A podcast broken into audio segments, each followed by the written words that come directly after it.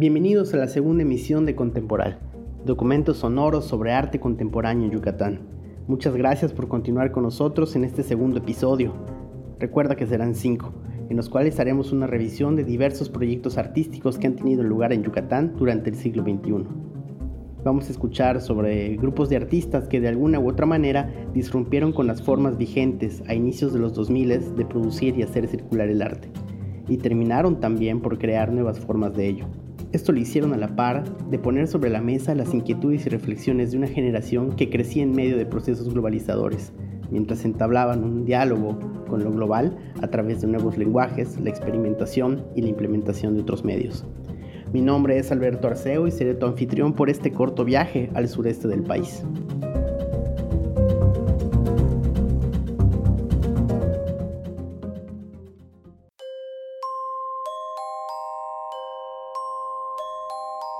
El proyecto del cual hablaremos en este programa es uno muy importante para la región, la Fundación Gruber Hess, a cargo de la maestra Gerda Gruber y Mari Castaner, fundado en mayo del 2011. La incidencia de este proyecto artístico en la escena contemporánea del arte ha sido determinante, pues devino en un enclave de producción escultórica y de enseñanza del arte la fundación, dedicada a ofrecer residencias artísticas a diferentes creadores nacionales e internacionales, ha sido al momento un punto de encuentro de múltiples creadores con la península de Yucatán. Igualmente, la fundación cuenta con un programa de producción permanente en la que muchos artistas locales, jóvenes en su mayoría, han encontrado un espacio para hacer y reflexionar sobre el arte.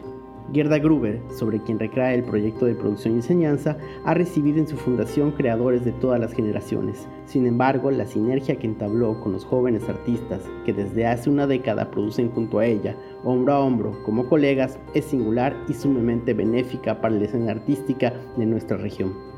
Ha logrado generar una comunidad de creadores que se dedican a la investigación, producción y gestión con resultados individuales y colectivos exitosos. Un atisbo de los más recientes fue la exposición El espacio somos nosotros, montada en el pasaje de la Revolución por el Museo Fernando García Ponce Macay, una exhibición derivada de una crítica del territorio urbano enraizada en la historia y la sociología del espacio. La muestra, financiada en su totalidad por los propios creadores, probó los límites de los consensos que definen la práctica artística en el espacio público, al tiempo que ofreció un reviramiento a la forma de transitar el lugar.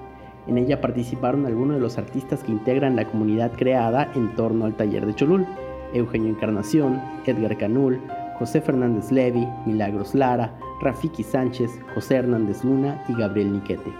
A un año de recibir la medalla Yucatán por su contribución al campo de las artes en el estado, Gerda Gruber se encuentra en plena actividad, organizando recorridos de investigación artística a través de los territorios de Yucatán enarbolando proyectos que han borrado límites con la ciencia, la antropología y en cierta forma el activismo ecológico. Así como el entorno natural y su conservación ha sido una de las líneas que ha atravesado su producción de los últimos años, así los proyectos colectivos que promueve devienen de hacer de la práctica artística, en conjunto con otros saberes, una plataforma para repensar y accionar en el mundo. La impronta de Gerda Gruber en el arte local, desde su producción, ha sido fundamental en el campo de la escultura. Por otra parte, es una de las pocas artistas que por medio de la investigación ha construido un cuerpo de obra extensísimo en la que los materiales y los ritmos de la naturaleza endémica se hacen presentes. La relación de su obra con el hábitat yucateco es una de sus características principales y esto ha influenciado a múltiples autores locales, así como a numerosas generaciones de la Escuela Superior de Artes de Yucatán. Su producción a lo largo del tiempo nos ha permitido aproximarnos a la naturaleza de una forma distinta, comprenderla para protegerla. Por otro lado, la maestra Gerda es una escultora de largo oficio. Su depuración técnica, su diseño volumétrico, sus soluciones formales articulan un cuerpo de obra sin altibajos, a pesar de la experimentación y la búsqueda constante, tanto formal como material. Y esto también ha sido decisivo al devenir una de las influencias más notables de la región. En cuanto a sus obras, gran parte de ellas está inspirada en los montes de la planicie yucateca. Colores ocres, texturas resecas, formas caprichosas, y entrañan asimismo una profunda reflexión acerca del tiempo y la vida. Gerda se ha sincronizado con las cadencias de nuestro ecosistema a la vez que encontró su propio ritmo. En muchas piezas está latente una reflexión sobre la transformación de la naturaleza a través del devenir La elección de madera de nuestra región, por ejemplo, como materia prima de sus esculturas, también se alinea a una meditación sobre el deterioro entrópico natural y el paso del tiempo como testigo.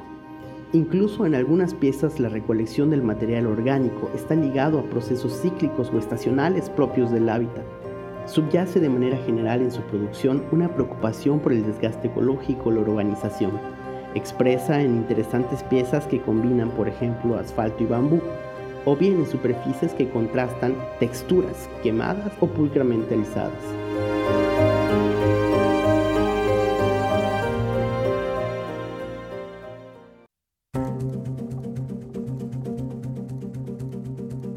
En la obra de Gerda, el tiempo es quien va revelando en cada intervalo la existencia de un material transformado. Hemos llegado al final de este podcast. Soy Alberto Arceo Escalante y agradezco que hayas tomado el tiempo para escucharnos.